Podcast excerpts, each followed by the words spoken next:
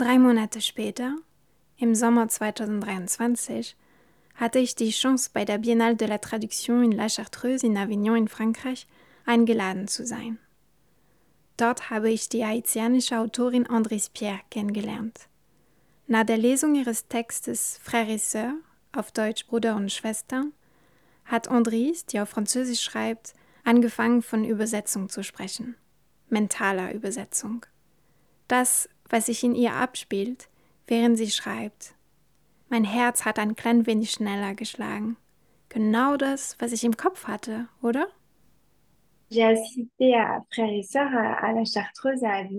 Ich war bei der Lesung von Frères et Sœurs in La Chartreuse und danach gab es eine Diskussionsrunde und jemand aus dem Publikum hat festgestellt, dass im Klang deines Textes ein bisschen Kreol mitschwingt. Findest du das auch? Oui, parfaitement. Euh, ja, absolut.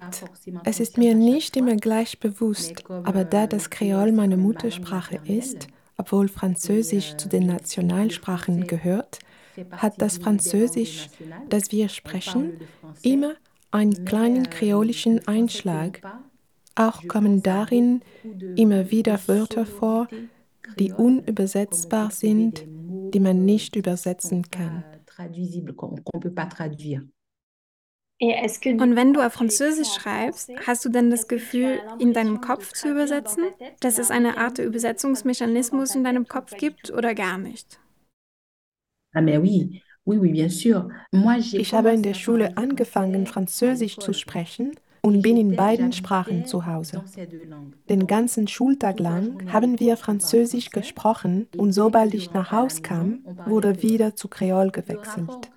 Mein Bezug zum Französischen ist dadurch von sehr intellektueller Natur. Kreol ist meine Herzenssprache, die, in der ich meine Gefühle und Empfindungen ausdrücke. Und es ist mir zum Beispiel äußerst schwer gefallen, meinen ersten Text, der von einer Geschichte handelt, die ich selbst erlebt habe, der von Trauer und vom Tod meines Bruders erzählt, diesen Text auf Französisch zu schreiben. Also gab es da viel hin und her in der Übersetzung dessen, was ich empfinde was ich auf Kreol im Ohr habe, aber wie kann ich es auf Französisch sagen? Also habe ich während der gesamten Schaffensphase diese Übersetzungsleistung vollbracht, weil ich nicht immer sofort wusste, welches Wort zu dem passt, was ich in dem Moment fühlte. Hast du dabei versucht, so nah wie möglich am Kreol zu bleiben, weil du Angst hattest, dass sonst notgedrungen etwas verloren geht? Oder hast du irgendwann aufgegeben und dir gesagt, dass du gerade sowieso einen anderen Text schreibst, eben weil es eine andere Sprache ist und dabei logischerweise etwas anderes herauskommt? Ich weiß nicht, ob ich das so sagen würde. Einmal gab es eine Lesung meines Textes auf Martinique und der Regisseur, natürlich gibt es auf Martinique eine eigene Kreolsprache, das Martinique Kreol, hat wie ich finde, sehr gut verstanden, was ich wollte. Natürlich ist der Text auf Französisch verfasst, aber es gibt charakteristische Redepausen, auch in der Art, wie Schmerz in Lauten wiedergegeben wird, die ich nicht in den Text geschrieben habe, die er aber herausgelesen hat. Und als ich den Text gehört habe, kam er mir aufgrund der Klänge, der Art und Weise, wie die SchauspielerInnen den Text umgesetzt und gesprochen haben, viel näher an dem vor, was ich ursprünglich machen wollte, obwohl er auf Französisch geschrieben war. Und das habe ich noch nicht oft empfunden. Hier sagt man zum Beispiel mm, aber auf Kreol bedeutet das nicht das gleiche wie hier. Während man hier hm sagt, um damit hä auszudrücken oder wie eine Art der Nachfrage oder auch wie ein Ich verstehe, bedeutet das auf Kreol etwas ganz anderes. Da wird es wie ein Schrei, ein Schmerzenslaut verstanden. Dieses hm ist auf Kreol wie ein Oh weh. Ich weiß nicht. Ich weiß noch nicht mal, ob das kreolische Oh weh das gleiche ist wie hier. Walter Benjamin spricht von der Nostalgie der abwesenden Sprache. Nostalgie de la langue absente auf Französisch. Diese Nostalgie der abwesenden Sprache spürte ich bei Andries. Das Kreol ist nicht nur die Ursprungssprache, eigentlich überhaupt nicht. Die Originalsprache oder Ausgangssprache, wie auch immer, ist nicht etwas, das man zurücklässt. Es ist wie der Koffer, den man mit auf Reisen nimmt. Die Kleidung, die man immer an sich hat, wenn man dort ganz woanders ist. Was mich am meisten interessiert, ist, welchen Einfluss dieses Woanders, in das wir uns dann begeben, auf die Kleidung hat. Wie es beeinflusst, wie wir uns mit ihr kleiden. Wenn es dort wärmer ist, rollt man vielleicht die Hosen hoch und realisiert, dass es auch so schön oder praktisch ist. Und wenn wir zurück zu Hause sind, tragen wir die Hosen weiter so. Okay, ich höre auf mit meiner komischen Metapher. Die Frage, die ich mir stelle, ist, inwiefern die Zielsprache die Originalsprache beeinflusst. Denn die Originalsprache ist immer dabei im Übersetzungsprozess. Sie verschwindet nie. Hast du das Gefühl, dass dieses geistige Hin und Her deine Äußerungen und deine Figuren beeinflusst? In dem, was sie sagen und in ihrer Persönlichkeit? Ja, auf jeden Fall. In einem meiner Texte kam zum Beispiel eine Figur vor, die reisen musste, mit dem Zug durch viele Länder fahren musste. Und ich hatte Schwierigkeiten damit, mit dieser großen Reise. Das kommt einfach daher, weil mir in meiner Kultur das Zugfahren fremd ist. Da fällt es schwer zu beschreiben, wie jemand fünf, sechs oder sieben Stunden lang in einem Zug sitzt und woran diese Person wohl denkt, was sie in dieser Umgebung tut, was sie sehen kann, was sie beschäftigt und ihre Aufmerksamkeit erregt. Wenn ich nun meine Idee des Übersetzens das gleichzeitig mit dem Schreibprozess stattfindet, anwende, könnte Folgendes passieren. Meine Figur muss reisen. Aus dem Bauch heraus lasse ich sie den Zug nehmen. Ich spreche darüber mit der Übersetzerin, die mir sagt, dass man in ihrem Land, in ihrer Kultur nie mit dem Zug reist, dass es für sie interessant werden wird, das richtige Vokabular zu suchen, sich in die Innenwelt einer Figur hineinzudenken, die sie selbst nicht kennt. Ich frage sie, wie sie normalerweise reist und was die Gefühle sind, die sie begleiten, wenn sie so reist. Wir tauschen uns eine Weile aus. Am nächsten Tag hat sich vielleicht etwas in meinem Text geändert, an der Reise meiner Figur. Etwas winzig Kleines vielleicht, aber es hat sich zweifellos eine Tür zu einer neuen Welt geöffnet. Für mich, für meine Figuren, für die Geschichte, die sie erleben. Denkst du, dass dieser mentale Übersetzungsprozess ganz allgemein eine Bereicherung für deine Texte ist? Oder hast du eher das Gefühl, dabei etwas zu verlieren und würdest du eigentlich lieber auf Kreol schreiben? Euh, auf beiden Sprachen. Ich möchte auf beiden Sprachen schreiben. Die meisten der zweisprachigen Autorinnen übersetzen sich nicht selbst und die, die es tun, schreiben, wenn man genau hinsieht, einen anderen Text. Manchmal sogar etwas vollkommen anders, nah an der Idee, aber an manchen Stellen doch völlig verschieden. Samuel Beckett, Nancy Houston, hier gibt es etliche Beispiele. Die Zielsprache kann das Erlebte einer Figur nie in vollem Ausmaß empfangen, weil ihr einfach Worte fehlen, Bezugspunkte, beim Übersetzen werden die Lücken einer Sprache sichtbar. Dennoch ist jede Lücke auch ein Ort, in den man schlüpfen kann, den man erkunden kann. In jeder Lücke gibt es unentdeckte Schätze. Und die Suche danach macht süchtig. Deswegen, denke ich, müssen wir als mehrsprachige Autorinnen immer mehrere Texte schreiben und können uns nicht einfach für die eine oder andere Sprache entscheiden. Jan, wie viele Muttersprachen hast du? Oh, das ist eine sehr schöne Frage. Jan de Toffoli, Autor, Literaturwissenschaftler, Verleger. Ich habe eine Muttersprache und eine Vatersprache. Meine Muttersprache ist Luxemburgisch, da meine Mutter ja aus Luxemburg stammt.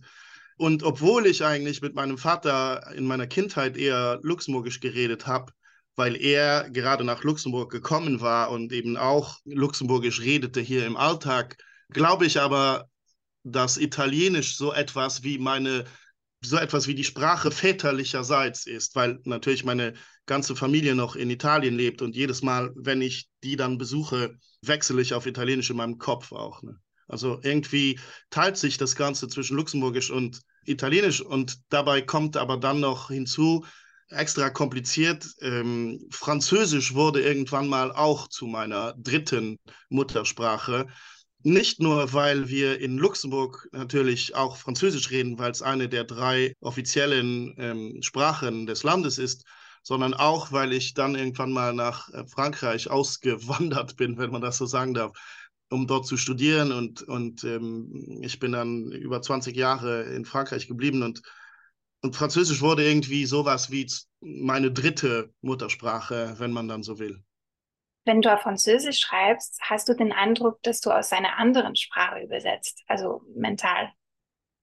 Ja, es ist eigentlich ein sehr komplizierter Prozess, der dann in meinem Kopf ab, sich abspielt, denke ich. Also, wie gesagt, Französisch ist nicht unbedingt eine Fremdsprache in Luxemburg, da wir ja äh, mit, dem, mit der französischen Sprache im Alltag in Kontakt kommen. Was weiß ich, äh, Straßenschilder sind auf Französisch, äh, Briefe der, der, der, Steuerverwaltung sind auf Französisch, ähm, Restaurantkarten sind ganz oft auf Französisch. Das heißt, es ist schon eine der drei ähm, präsenten Sprachen des Landes und trotzdem ist es nicht eine Muttersprache in Luxemburg, da ja das Luxemburgische eine germanische Sprache ist. Das heißt, Französisch müssten wir uns aneignen und einige Luxemburger machen das dann mit mehr oder weniger ähm, Schwierigkeiten. Das heißt, Französisch ist etwas wie eine Zweitsprache in Luxemburg. Das heißt, jedes Mal, wenn ich schreibe, habe ich nicht das Gefühl, in einer mir sehr geläufigen Muttersprache zu schreiben, sondern in einer Sprache, die sich etwas weiter weg befindet und die ich mir dann jedes Mal mit schon ein bisschen mühsam immer wieder neu aneignen muss, zu der ich mich immer wieder ein bisschen auf Distanz äh, stelle, damit ich die, wie sagt man, klinisch, äh, grammatisch besser handhaben kann. Also Französisch ist nicht unbedingt viel anders als äh, Legosteine aufbauen für mich im Kopf oder nicht unbedingt viel anders als Latein, irgendwie so. Das heißt, ja, ich schreibe mit einer gewissen sprachlichen Distanz, aber in einer Sprache, die mir genauso fremd ist, wie sie mir eigentlich eigen ist. Hast du den Eindruck, dass diese mentale Übersetzungsleistung deine Figuren und deinen Text beeinflusst? Also ich kann eher von Text reden in diesem Fall als von Figuren, weil ähm, was passiert, und ich glaube, da bin ich ganz bestimmt nicht der einzige mehrsprachige Autor, dem das so passiert. Das heißt, während des Schreibens äh, kommt man in so einem, in so einen Moment einer, ich würde das mal sagen, sprachinternen äh, Polyglossie, also sprachinternen Mehrsprachigkeit, wenn man es will. Das heißt, obwohl man in einer Sprache schreibt, denkt man konstant die anderen Sprachen mit. Es ist so, als würden die anderen Sprachen in der einen Sprache mit atmen, mit sich mitbewegen, so irgendwie so wie Seelenwanderung, schlechtes Bild, aber das heißt, ich denke die ganze Zeit natürlich an anderssprachige äh, Wörter oder Sätze oder Satzbildungen. Ich denke zeitgleich auf Deutsch, Französisch, Luxemburgisch, Englisch und Italienisch, wenn ich schreibe benutze die ganze Zeit beim Schreiben auch Übersetzungstools, mehr äh, als Wörterbücher oder zeitgleich frage mich immer wieder, okay, klingt das jetzt gut auf Französisch oder hatte ich eigentlich jetzt eine Wendung auf Deutsch im Kopf und versuche die eigentlich gerade wortwörtlich zu übersetzen? Es ist so, als würde ich eben auf ein paar äh, sprachlichen Ebenen gleichzeitig schreiben, obwohl nachher nur eine dabei rauskommt, so gesehen. Ne? Wie cool. Also du beschreibst ja eigentlich meine Idee. Wenn ich richtig verstehe, beeinflusst es schon deinen Text du denkst in verschiedenen Sprachen, du probierst in verschiedenen Sprachen herum. Es ist eigentlich das, was ich im Sinn habe und noch mehr. Ich wünsche mir eigentlich, dass eine andere Person da ist, also eine Übersetzerin, die sagt, ach nee, das wird in meiner Sprache nicht funktionieren oder das wird schwierig aufgrund kultureller Aspekte. Ich werde es bestimmt so und so übersetzen. Und ich als Autorin könnte dann denken, oh wow, aber eigentlich äh, wäre es eine schöne Idee. Ich glaube, ich ändere es nochmal vielleicht in meinem Text. Ist es etwas, wo du als Autor denkst, ja, das könnte interessant sein, als Duo mit einer Übersetzerin zu arbeiten? Und wenn ich es schaffe, ein Residenzhaus zu überzeugen, ein Labor anzubieten, in dem man das so eine Woche lang ausprobieren könnte, wärst du dabei? Auf jeden Fall kann ich mir vorstellen, näher und direkter mit äh, Übersetzerinnen äh, an Texten zu schreiben. Ich habe sogar eigentlich seit Jahren irgendwie, sagen wir, habe ich die, den, den Willen, äh, wenn es mal möglich wäre, äh, wirklich hier im, im Konjunktiv, einen Text herauszubringen, der gleichzeitig in ein paar Ländern erscheint und eben derselbe Text ist, also wie es zum Beispiel Nancy Houston manchmal schon gemacht hat. Das heißt, man bringt wirklich einen Text gleichzeitig zum Beispiel in Deutschland und Frankreich heraus, an dem man zusammen mit einem Übersetzer oder einer Übersetzerin gearbeitet hat. Und womöglich ist es dann auch so, dass die Übersetzerin, der Übersetzer äh, deinen Originaltext, wenn es überhaupt noch einen Originaltext dann in dem Moment gibt, äh, beeinflusst natürlich. Und mir kam es natürlich in, in kleinerem Maße schon öfters vor, dass nach einer Übersetzung von einem meiner Theatertexte bin ich wieder zurück zum Originaltext gegangen und äh, da der noch nicht veröffentlicht war, konnte ich da noch Sachen dran ändern, die mir eigentlich erst aufgefallen sind, als der übersetzte Text vorlag. Das heißt, für mich wäre das eigentlich äh, absolut das genialste Projekt.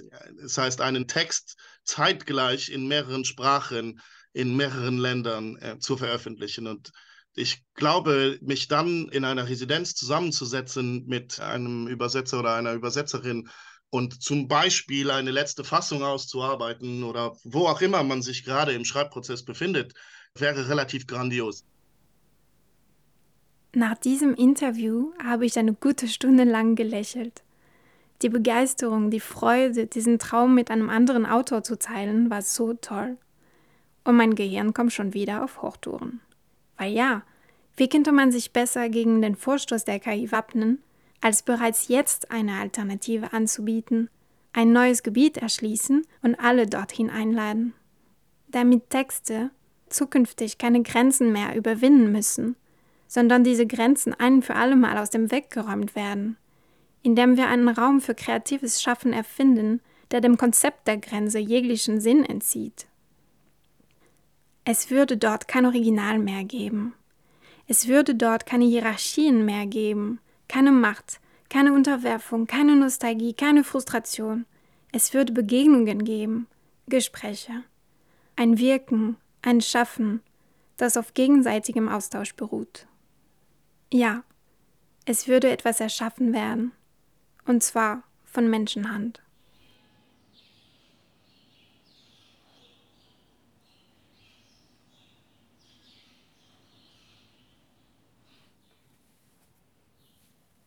Ja, magst du einen Tee trinken? Ja, gerne. Grüner Tee, passt? Mhm. Okay. Ivana und ich haben das Aufenthaltsstipendium, für das wir uns beworben hatten, nicht bekommen. Nicht schlimm. Unsere Residenz haben wir uns auf eigene Faust organisiert. Wir haben uns im Herbst 2023 in Berlin-Neukölln also getroffen, um an der Übersetzung zu arbeiten und den Text, wie gesagt, erneut zu öffnen. Danke. Gerne.